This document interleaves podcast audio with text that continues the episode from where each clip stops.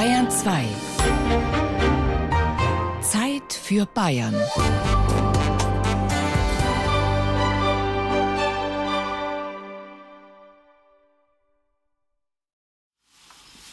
Es ist immer noch recht unfreundlich in Bethlehem. Das Wetter hat zwar aufgeklärt und man kann jetzt die Sterne am Himmel hell leuchten sehen, aber damit ist es auch recht kalt geworden. Zwei Wochen nach der Geburt hat sich das junge Paar in der behelfsmäßigen Unterkunft im Stall einigermaßen eingerichtet. Josef als gelernter Zimmermann hat das Nötigste hergerichtet, damit Maria sich etwas wohler fühlt. Allmählich drängt es die beiden aber dann doch wieder heim nach Nazareth. Maria fühlt sich wieder reisefähig. Josef ist zwar noch etwas unsicher, ob der Kleine schon bereit ist für die sechs bis acht Tage, die sie unterwegs sein werden. Es sind ja immerhin fast 150 Kilometer zwischen Bethlehem und Nazareth, aber Maria macht das Alleinsein zu schaffen. Kein Wunder, nach zwei Wochen Isolation, ganz ohne Familie. Und dann öffnet sich plötzlich die Tür zum Stall und völlig überraschend kommen, ja, nicht etwa die Hirten wieder, sondern drei total exotisch gekleidete hohe Herren. Josef äh, springt auf, er weiß nicht genau, wie er dem unerwarteten Besuch begegnen soll. Maria sieht ihnen verblüfft entgegen. Nur das Kind lächelt.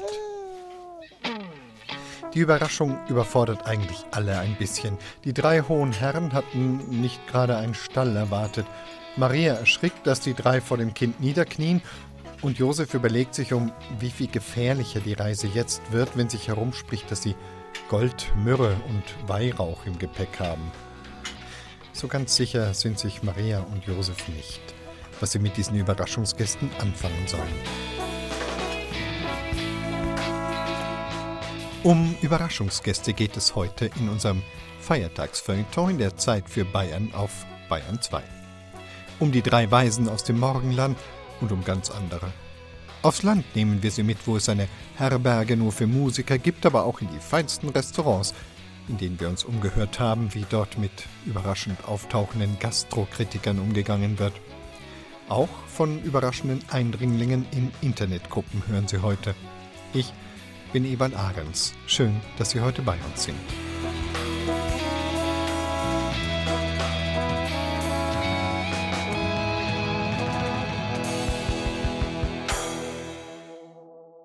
Aber jetzt lassen wir in der folgenden Geschichte erst einmal die drei Überraschungsgäste von Bethlehem selbst zu Wort kommen. Sie haben ihre Reise hinter sich, haben die Geschenke übergeben, dem Heiland ihren Respekt gezollt, ja. Und nun? Sie standen schweigend vor dem Stall und sahen in den Himmel. Der Stern stand bewegungslos. Das war ungewöhnlich, und sie fühlten sich fast ein wenig verloren, nachdem sie ihm monatelang gefolgt waren. Balthasar räusperte sich. Das ging ja ziemlich schnell jetzt. Die beiden anderen schwiegen. Kaspar schob die Satteltasche auf den Rücken. Melchior richtete seinen Turban. Hm, sagte er dann, kann man ja auch verstehen. Ich meine, was sollen wir jetzt noch da drin? Erst die Hirten, dann wir. Die sind wahrscheinlich auch froh, wenn es mal ein bisschen ruhiger wird. Und dann auch immer die Stalltür auf, die Stalltür zu, bei dem Wetter. Womöglich erkältet sich der Kleine noch.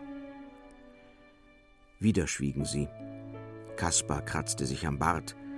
Balthasar scharrte mit dem Fuß im Sand. Dann nahm er seinen Mut zusammen und sagte leise: Ich hab's mir trotzdem aufregender vorgestellt. Kaspar murmelte zustimmend. Melchior band sein Kamel los, aber man konnte sehen, dass auch er zaghaft nickte. Balthasars Stimme hob sich ein klein wenig. Ich meine, wir haben schließlich Weihrauch mitgebracht. Myrrhe, Gold und so. Und dann Verbeugung, Kniefall, Anbetung und nach zehn Minuten ist alles vorbei? Melchior schwang sich auf sein kniendes Kamel und rief: Zuck, zuck!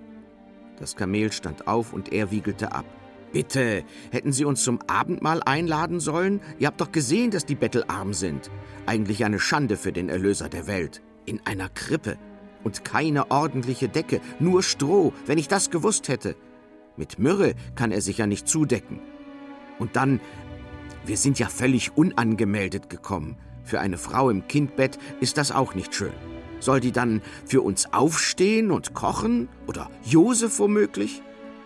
Balthasar wollte sich beruhigen, aber dann begehrte er doch noch einmal auf. Ja, klar, ich verstehe das ja alles. Aber geht euch das nicht so?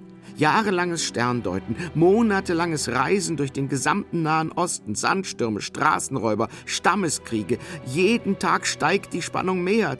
Dann endlich kommst du hier an, lieferst deine Geschenke ab und zehn Minuten später stehst du wieder vor dem Stall. Das ist so. Er suchte nach dem richtigen Wort. Antiklimaktisch, half Kaspar aus. Melchior sah verständnislos von seinem Kamel herab. Was? Fragte er. Antiklimax, Gegenteil von einem Höhepunkt, erklärte Kaspar. Die Spannung ist raus. Balthasar meint das, ja, ja, danke, ich hab's verstanden, danke. Melchior winkte mit einem Anflug von Ungeduld ab. Und was jetzt? Wohin reiten wir jetzt? Zurück nach Syrien? Kaspar schnallte die Satteltasche fest und schwang sich ebenfalls auf sein Kamel. Balthasar stand unschlüssig neben dem seinen. Ich fühle mich irgendwie leer, sagte er mürrisch. Ich will nicht sagen missbraucht, aber doch benutzt. Ich meine, wenn wir jetzt heimreiten, was für eine tolle Geschichte können wir denn dann erzählen? Er setzte sich auf den Boden und kreuzte trotzig die Arme. Nee, Jungs, ich mach mich doch daheim in Syrien nicht zum Affen. Ich bleibe hier. Dieser Herodes, der war wirklich interessiert an uns. Der braucht womöglich noch einen erstklassigen Sterndeuter. Im Inneren des Stalls mute sanft der Ochs. Melchior sah Balthasar vollkommen bestürzt an. Herodes? König Herodes? Bist du wirr? Ist es das, was der Erstkontakt mit dem Retter der Welt in deinem Gehirn auslöst? Herodes hat einen Vollknall. Du überlebst dort keine vier Wochen. So günstige Horoskope, wie der sie von seinen Astrologen erwartet, die kannst du nicht mal erfinden. Wir reiten heim. Balthasar setzte missmutig seinen Fuß in den Steigbügel. In diesem Augenblick öffnete sich die Stalltür. Goldener Schein umstrahlte Josef, als er heraustrat, verlosch aber, als er die Tür schloss. Ah, sagte er etwas überrascht, ihr seid noch da. Ich, äh, entschuldigt, ich wollte euch nicht stören, hohe Herren, wollte nur ein bisschen frische Luft. Ich gehe gleich wieder rein. Balthasar sah zu ihm hinunter. Der Mann sah irgendwie noch miserabler aus, als er sich fühlte. Was ist los mit dir, Josef? fragte er. Du solltest doch wirklich glücklich sein. Ich meine, es ist Weihnachten, da drin sind Gold, Weihrauch und Myrrhe, und du bist der Vater des Erlösers.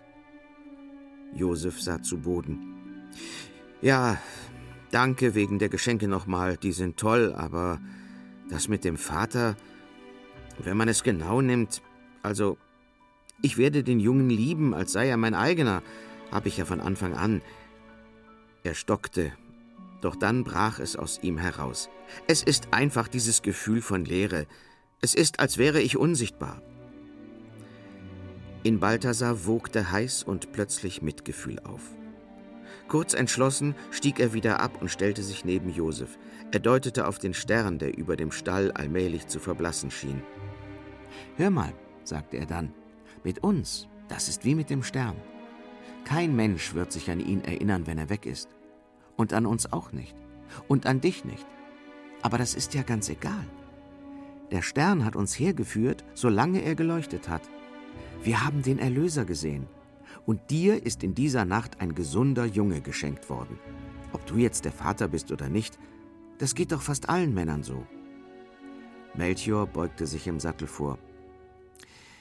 Wir vier können immerhin sagen, dass wir dabei gewesen sind. Vermutlich, fügte Balthasar fast versonnen an, vermutlich sind wir nämlich bloß winzige Teile im großen Ganzen. Vier fast unsichtbare Sterne am Himmel unter Myriaden. Aber ohne uns wäre der Himmel eben doch nicht ganz. Das hast du schön gesagt. Melchior war ganz gerührt. Eine Zeit lang schwiegen alle. Dann räusperte sich Josef. Dann gehe ich mal wieder rein, sagte er. Aber auch er klang jetzt heiterer. Reist leicht und gut, sagte er noch höflich. Und danke. Dann klappte die Stalltür zu. Der goldene Schein verlosch. Die drei Weisen waren wieder unter sich. Da hinten, Melchior deutete in den östlichen Himmel, wäre ein Stern, der blaue da, zehn Grad überm Horizont. Dem könnten wir folgen. Das ist der Orion, sagte Kaspar fast amüsiert, und das weißt du ganz genau. Er steht exakt über Syrien, sagte Balthasar, der wieder auf seinem Kamel saß. Was für ein Zufall, sagte Melchior. Na dann, sagte Balthasar und nahm die Zügel auf. Reiten wir heim.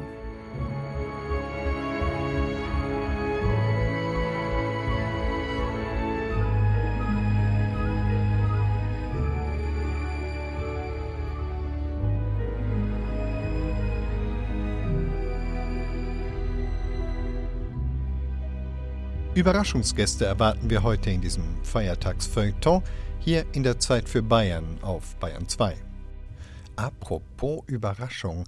Im äh, Sulzbacher Ortsteil Dornau im Landkreis Miltenberg gibt es statt Bed and Breakfast Beat and Breakfast. Es sind da keine normalen Feriengäste, die in dieses Ferienhaus einchecken, sondern es sind Musiker, ganze Bands, die hierher zum Komponieren und zum Proben kommen. Hier entsteht der bayerische Heimatsound von morgen. Und was das übrige Dorf zu diesen doch etwas überraschenden Gästen sagt, das hat Farsin Benam in Erfahrung gebracht, der im Frühjahr 2019, lange vor Corona, mal im Beat and Breakfast war. Der Wind bläst über die Felder. In der Ferne sind die Ausläufer des Spessarts zu sehen, auf der anderen Seite geht der Blick hinab ins Maintal. Dornau, ein kleiner Ortsteil von Sulzbach am Main im Landkreis Miltenberg mit gerade mal 300 Einwohnern. Idylle pur. Hier lebt es sich definitiv ruhig. Gut, dass hier nicht so viel geboten ist außenrum, ist auch eigentlich Teil des Konzepts, weil hier wird fokussiert gearbeitet, die brauchen keine Ablenkung, die wollen gar keine Ablenkung. Und von daher ist so ein kleiner Ort mit 300 Seelen ideal. Markus Gigerich, der gelernte Klavierbauer und Vollblutmusiker, lebt mit seiner Familie hier am Ortsrand von Dornau. Genau nebenan hat er vor ein paar Jahren ein Haus gebaut. Aber nicht etwa für sich, sondern für Bands. Beat and Breakfast nennt er das ungewöhnliche Bandhaus im Spessart. Gravity, eine Pop-Rock-Coverband aus dem Großraum Heilbronn, ist schon zum zweiten Mal hier zu Gast. Wenn sie auf der Bühne stehen, dann geht es vor allem laut zu. Also wenn ich uns jetzt beschreiben müsste, würde ich sagen, wir sind eine authentische Band. Wir haben einen hohen Anspruch und es ist einfach die Mischung, was Funkmäßiges reinzubringen und einfach eine Emotion dem Publikum rüberzubringen. Joshua Josh Theobold ist der Gitarrist der Band, die sich für ein Wochenende in das Beat and Breakfast zurückgezogen hat, um hier ausführlich zu proben, Stücke einzustudieren und auch weiterzuentwickeln. Und die Musiker haben sich ganz bewusst für die Stille entschieden. Absolute Ruhe und lauter Coverrock, ein Kontrast, der sie aber inspiriert. Für uns war einfach das Schöne hier, wir machen das alle nebenberuflich, also wir haben alle noch einen richtigen Job. Und da ist man einfach im Alltag gefangen und hier hat man seine Ruhe als Band, ähm, ist dann mal ein Wochenende zusammen und losgelöst vom Alltag können wir dann einfach uns der Kreativität widmen und so unser Programm verfeinern. Also für mich macht die Ruhe sehr viel, man kann auch abschalten, man hört keine Autos, ja, die Luft ist sehr angenehm, alles super. Super findet auch Beat and Breakfast Inhaber Markus Gigerich. Sein Konzept, lauten Musikern einen Ort in der Stille anzubieten, geht auf. Das Bandhaus ist eigentlich, auf den ersten Blick, ein ganz normales Einfamilienhaus. Wohnzimmer, Küche, Bad, Schlafzimmer. Allerdings da, wo sich sonst Hobby- oder Lagerräume befinden, im Keller, da befindet sich das Herz des Hauses, ein Proberaum, der mit allem ausgestattet ist, was sich Musiker wünschen. Das Gute hier, dadurch, dass der Raum relativ groß ist, können wir uns alle angucken, was ja beim Proben und beim Erarbeiten von Songs relativ wichtig ist. Gerade dieser Blickkontakt, Austauschen untereinander. Dann haben wir hier sogar noch eine extra abgetrennte Kabine zum Aufnehmen, falls nötig. Er ist gut isoliert, die ganze Hardware steht da, also die ganzen Boxen praktisch schon alles voraufgebaut. Und wir kommen hier einfach nur her, stöpseln ein und fangen praktisch an.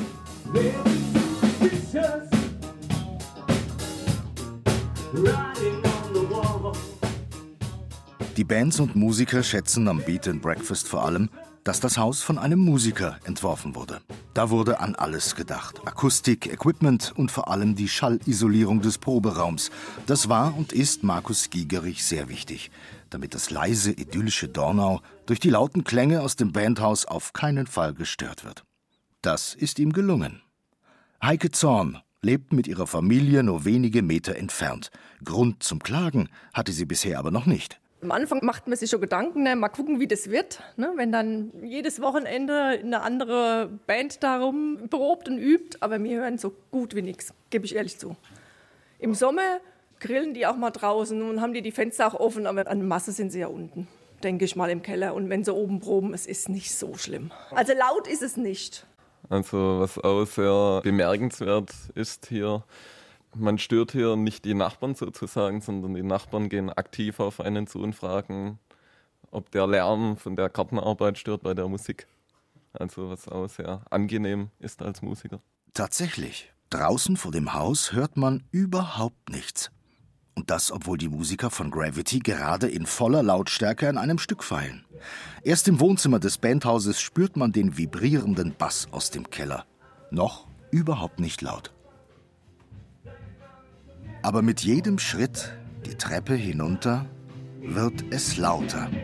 Und in dem Moment, in dem die Tür zum Proberaum geöffnet wird, ist es vorbei mit der Stille.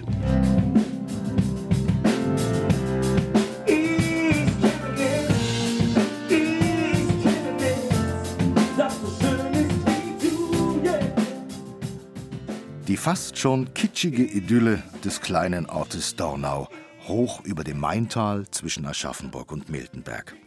Die Abgeschiedenheit und die damit verbundene Ruhe sind ein knallharter Kontrast zum Alltag der Bands, die sich regelmäßig hierhin zurückziehen.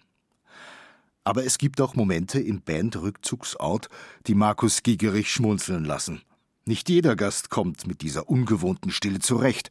Beschwerden gibt es auch zum Beispiel von Musikern, die hier nicht schlafen konnten, weil es ihnen einfach viel zu ruhig war. Wir hatten tatsächlich eine Band auch, die aus der Großstadt kam. Und die waren überrascht, wie laut die Vögel hier zwitschern. Also die haben gesagt, hier, die, die Vögel, das ist äh, ein bisschen arg, ja. Die Lautstärke ist ihnen zu viel. also ja, quasi es war eine Beschwerde über Vogellärm. Von dem überaus charmanten Konzept Beat and Breakfast hat Ihnen Fasin Benam berichtet. Er war damals im Jahr 2019 in Dornau. Seitdem ist natürlich einiges über uns alle hereingebrochen. Die Coronavirus-Pandemie hat auch das Wohnen und Musizieren im Beat and Breakfast lahmgelegt. Wir haben beim Betreiber Markus Gigerich nachgefragt, wie es ihm aktuell geht. Die Schließung im letzten Frühjahr und dann ab November wieder trifft ihn natürlich hart. Neben Hotelier ist er ja auch Musiker und die haben es ja ebenfalls extrem schwer. Aber Markus Gigerich sagt, die Hoffnung stirbt zuletzt und er sagt das nicht nur, er lebt das auch. Statt um die Existenz seines Hotels zu bangen, investiert er. Sein Lockdown-Projekt, wie er selbst sagt, ist der Bau einer Sauna. Die Arbeiten daran halten ihn im Moment so ein bisschen auf der Spur und wenn das Hotel wieder öffnen darf, werden sich die Bands sicher auch über das neue Angebot freuen. Sie hören die Zeit für Bayern mit dem Motto Überraschungsgäste auf Bayern 2. Manche Zeitgenossen, die zweifeln dagegen nie. Die wissen immer alles und deswegen auch ganz genau, wohin uns dieses Jahr führt, wer für Corona verantwortlich ist und wie viele Nanohamster in einem Handy-Akku den Strom erzeugen. So viel geballtes, sicheres Wissen führt bei uns Zweiflern dann manchmal zur Verzweiflung. Und was dann passieren kann, das schildert Matthias Kröner in der folgenden Geschichte.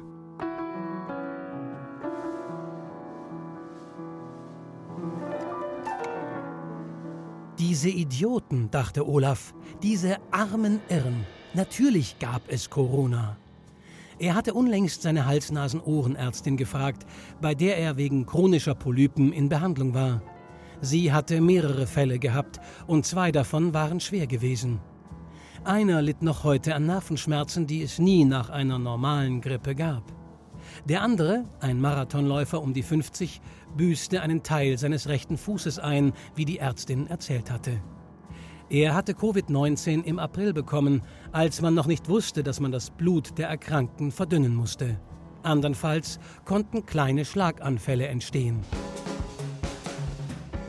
Wenn es etwas gibt, was mich an diesen Demos wirklich stört, dachte Olaf weiter und ließ den Laptop hochfahren, dann, dass man dort ohne Masken herumläuft. Er wollte sich dieses Virus nicht einfangen. Olaf landete über den Tor-Browser im Darknet. Dort gab es eine Chatgruppe, für die man ein Passwort brauchte. Olaf hatte es von Sammy erhalten, den er noch von der Schule kannte. Sammy war Impfgegner und wollte die Corona-Diktatur, wie er sagte, nicht länger hinnehmen. Ein Glück, dachte Olaf, dass wir uns vor zwei Wochen beim Klassentreffen über den Weg gelaufen sind. Sammy hatte die Chatgruppe gegründet und Sammy hatte mehr vor, als nur friedlich zu demonstrieren.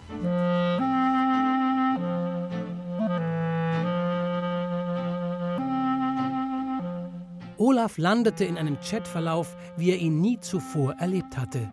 Es ging um Bill Gates, der das angebliche Schnupfenvirus in die Welt gesetzt hatte, um die Erdbevölkerung durchimpfen zu lassen und Trilliarden zu scheffeln. Es ging um Halb- und Viertelprominente, die allen erzählten, dass es kein Normal mehr gäbe und Merkel die Machtübernahme plane. Immerhin, dachte Olaf, einen gewissen Humor habt ihr. Die fünf Mitglieder, darunter Sammy, nannten sich Aluhut 1 bis 5. Sammy war Aluhut 4. Sein Schulfreund ließ ihn in den Chat und Olaf gab sich den Namen Aluhut 6. Danke für die Einladung in eure Gruppe, tippte Olaf. Ich habe erfahren, dass ihr die Zustände, wie sie sind, nicht mehr hinnehmen wollt. Aluhut 2 schickte drei Fragezeichen. Aluhut 1 sendete ein Emoji mit einem Kussmund. Aluhut 4, Sammy, tippte. Sekunden später erschien sein Text auf dem Bildschirm. Ich habe Aluhut 6 eingeladen. Er kennt viele Leute, mächtige Leute. Er hat Verbindungen. Aluhut 3, welche Verbindungen? Aluhut 5, ich komme gleich zurück, ich muss kacken. Olaf nahm einen Schluck vom Kaffee, der frisch gebrüht neben ihm stand. Er drückte sich auf der Nasenwurzel herum. Dann schrieb er schnell Verbindungen nach ganz oben ins rechte Lager. Es ist riskant, dachte er, gleich mit der Tür ins Haus zu fallen, doch alles andere wäre Zeitverschwendung. Aluhut 3 wir wollen nichts mit Nazis zu tun haben. Olaf, alias Aluhut 6, wir sind keine Nazis. Wir finden nur, dass etwas aus den Fugen geraten ist. Etwas stimmt nicht mehr. Unsere Demokratie ist in Gefahr. Aluhut 1 schickte ein Emoji mit einem Kussmund. Aluhut 2, welche Demokratie? Aluhut 4, genau, welche Demokratie? Olaf knetete sich die Finger wie immer, wenn er aufgeregt war. Er tippte etwas, verwarf es und blieb schließlich doch dabei. Wir wollen diesen Wahnsinn beenden, schrieb er. Dazu brauchen wir eure Hilfe. Olaf lehnte sich in seinem Stuhl zurück. In dem Zimmer, in dem er saß, einem großen Zimmer mit Blick auf einen großen Garten. Dort sah man Bäume und einen unentschiedenen Himmel. Aluhut 5, bin zurück. Aluhut 4, Sammy, ich bin dafür. Deutschland besteht aus Schlafschafen. Aluhut 2. Ich auch. Wir müssen was tun. Aluhut 1 sandte ein Emoji mit einem Kussmund. Aluhut 3. Um was geht's denn? Olaf dachte ein wenig länger nach. Sollte er erneut mit der Tür ins Haus fallen?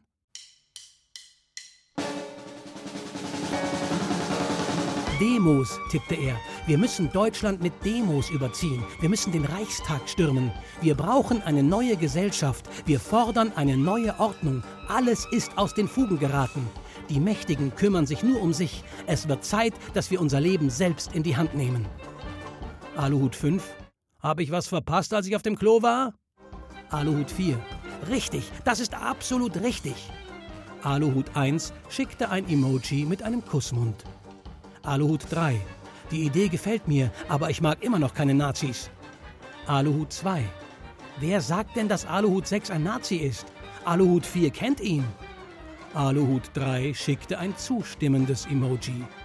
Jetzt hatte er sie. Olaf nahm aufgeregt einen Schluck Kaffee. Er verschüttete einen Teil davon auf seinem Hemd.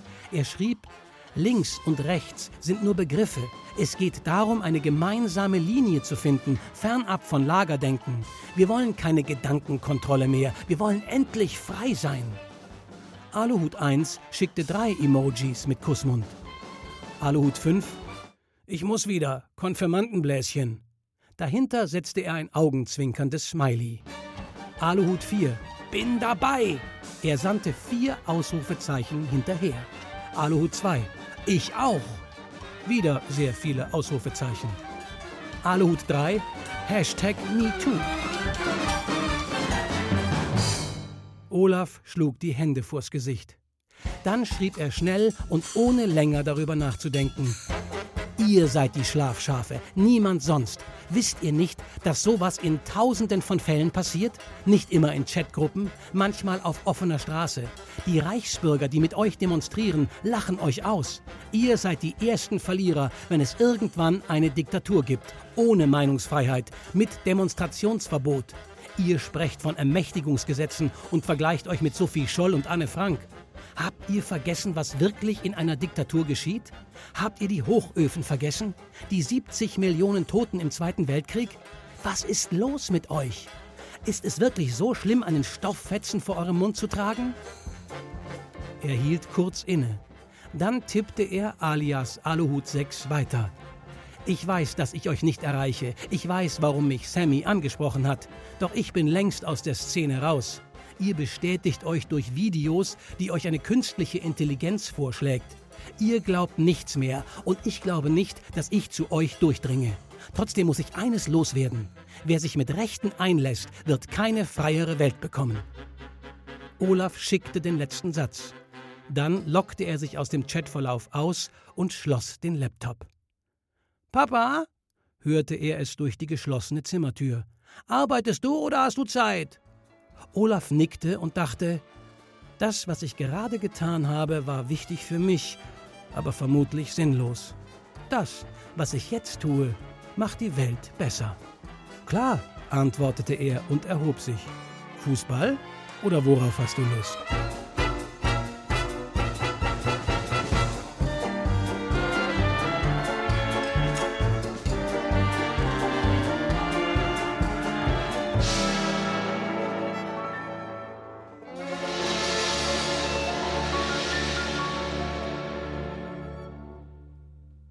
Matthias Kröner hat uns von einem Überraschungsgast in einer Chatgruppe erzählt.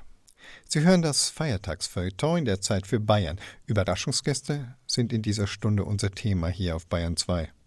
Nicht immer sind sie willkommen. Manchmal sind sie ja sogar gefürchtet, weil das berufliche Fortkommen von ihnen abhängt. Hier ist aber mal nicht die Rede vom Chef, der eben im Homeoffice vorbeischaut, ob man da auch wirklich arbeitet und nicht gerade in der Hängematte einen Mojito schlürft. Nein, im folgenden Beitrag geht es um ganz andere Überraschungsgäste, solche, die auch exzellente Filmfiguren abgeben. Tanja Gronde hat den Realitätscheck gemacht. Wie gefürchtet sind Restaurantkritiker?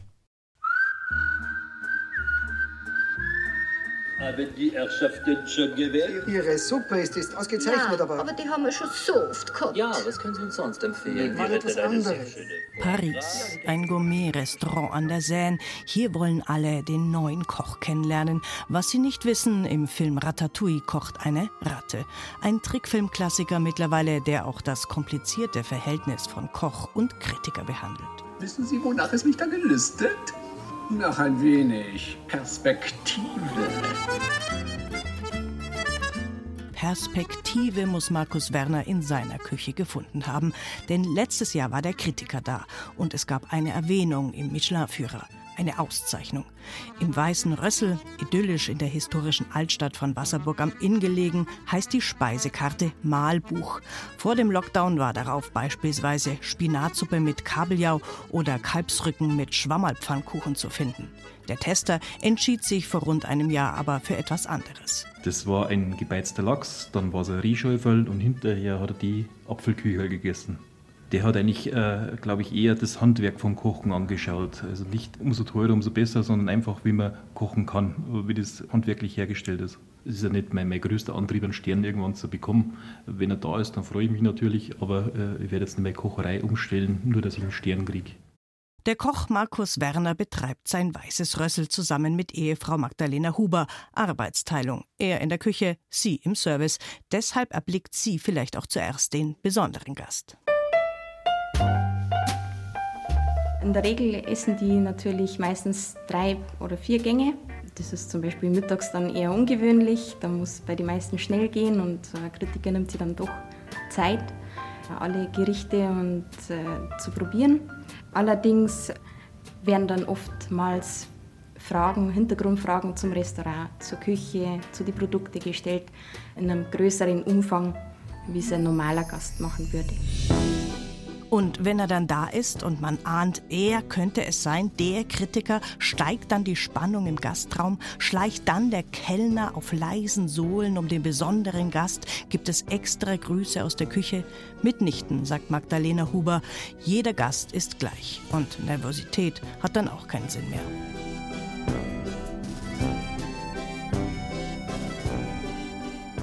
Ja, man macht so gut man es kann und in ein paar Minuten kann man es sowieso nicht mehr ändern. Die Soße ist gekocht, die Suppe ist gekocht. Maximal kann man beim Anrichten noch etwas optimieren. Wenn er aufgegessen hat, das ist immer ein gutes Zeichen. Die essen ja den ganzen Tag und besuchen ja oftmals mehrere Lokale. Und wenn der Teller dann leer ist, ist es immer ein gutes Zeichen. Ich hätte gern eine frische, klare, verlockende Perspektive. Können Sie mir einen guten Wein dazu empfehlen? Im Film Ratatouille heißt der Kritiker Alter Ego ein furchteinflößender, dürrer, leicht depressiver Zeitgenosse. Das Gegenteil von Wolfgang Fassbender. Der ist doch sehr der Typ des Patriarchen, der essen geht. Und das mag es vielleicht vor 30, 40, 50 Jahren gegeben haben, aber das hat mit der Realität heute nicht mehr viel zu tun. Wie es beim Fußball auch Formunterschiede gibt, wenn Thomas Müller manchmal nicht so die Saison hat und den Lauf, so ist das auch manchmal in der Top-Gastronomie. Dann ist mal ein Personalmangel, dann ist der Sous-Chef gerade weggegangen und es gibt nicht mehr dieses Leistungsniveau, wie es vielleicht im letzten Jahr war. Und das kann sein, dass das im kommenden Jahr wieder viel besser ist. Der ehemalige Bibliothekar geht seit drei Jahrzehnten als Gourmet auf Reisen und testet. Vom Zwei-Sterne-Burger bis Tapas, vom Fünf-Gänge-Menü bis Drei-Sterne-Küche bezahlt werden, fürs Essen gehen, aber schon auch dafür zahlen. Ein Traumberuf, wenn auch ein zeitaufwendiger. Er bloggt über seine Erlebnisse und schreibt für verschiedene Magazine und die Neue Züricher Zeitung seine Kritiken. Seine Qualifikation? Er hat Erfahrung als Koch gesammelt und ist Journalist. Es ist so ein Mix aus Erfahrungen vor den Kulissen und hinter den Kulissen und man muss sich fortbilden und viel essen. Man sollte auch selbst kochen hin und wieder und dann wenn man guten Willens ist, kann man schon eine ganze Menge dann äh, erfahren und lernen. Als Gourmetkritiker muss man vor allem eins, anonym bleiben. Dass es so weit geht wie bei Louis de Funès in dem berühmten Restaurantkritikerfilm, dass wir uns verkleiden oder falsche Bärte ankleben, das ist, glaube ich, nicht so der Fall. Und die absolute Anonymität, die gibt es fast nicht, weil wenn man das eine Weile macht, egal ob man jetzt Journalist ist oder ob man das nebenberuflich macht, irgendwann kommt der ein oder andere Gastronom schon auf die Idee, ah, das Gesicht habe ich schon mal gesehen. Natürlich macht sich auch Wolfgang Fassbender Notizen, aber so wie jeder Tourist eben auf dem Handy. Auch das Essen kann man damit hervorragend fotografieren. Und was bestellt man dann, wenn man testet? Fassbender betont, er esse eigentlich alles. Am liebsten sage ich dem Koch, er soll mir irgendwas machen oder dem Kellner oder es gibt nur ein Menü, dann muss ich nicht lange diskutieren. Wenn es jetzt ein großes Angebot à la carte gibt, dann versuche ich natürlich Speisen zu nehmen, bei denen ich auch ein gewisses Können herausschmecken kann. Fischgerichte zum Beispiel. Bei Geflügel ist es nicht ganz einfach, das auf einen guten Garpunkt hinzubekommen und das ergibt natürlich viel mehr Sinn, als wenn man die einfachsten Standards nimmt. Wobei der Restaurantkritiker sich nicht als Kritiker sieht, sondern als Mittler zwischen Koch und Gast. Die Zeit des gefürchteten Inquisitors sei vorbei, hat er jüngst geschrieben. Essen ist mehr als Genuss. Essen ist Gesamtkunstwerk. Das sagt auch Markus Werner. Man nenne eine Kartoffel nie Beilage. Das Wort Beilagen finde ich ganz schlimm, weil das ist ja ein Essen und da ist nichts dabei. Das ist einfach ein Gericht, was in sich stimmig ist. Also Beilagen, das ist ein ganz schlimmes Wort. Genauso wie dazu dazu Pellkartoffeln oder so, weil das ist ja nicht dazu, das ist ja dabei. Der Koch, der Erfolg haben will, das Restaurant, das Erfolg haben will in der Zukunft, das ist immer auch eins, das, das eine Kommunikation pflegt, wo der Koch rauskommt oder wo die Küche offen ist, wo man den Koch sehen kann beim Zubereiten, wo man vielleicht an der Theke sitzt. Das ist was, was wirklich zunehmen wird. Und das ist vielleicht nicht für jeden Koch was oder das muss mancher Koch erst lernen. Das hat sicher Zukunft. Ja. Mein Lieblingsgericht ist so ein bisschen aus der Kindheit geprägt, wie, wie bei vielen Menschen, glaube ich. Das ist rheinischer Sauerbraten, weil ich in der Gegend von Köln aufgewachsen bin. Und das hat meine Mutter gemacht und meine Mutter konnte wirklich nicht gut kochen und meine Großmutter auch nicht. Aber das hat sie sehr gut hingekriegt. Und hier schließt sich der Kreis mit Ratatouille. Das Lieblingsgericht des Kritikers erinnert auch den an seine Kindheit. Wahre Kochkunst berührt eben das Herz genauso wie den Gaumen.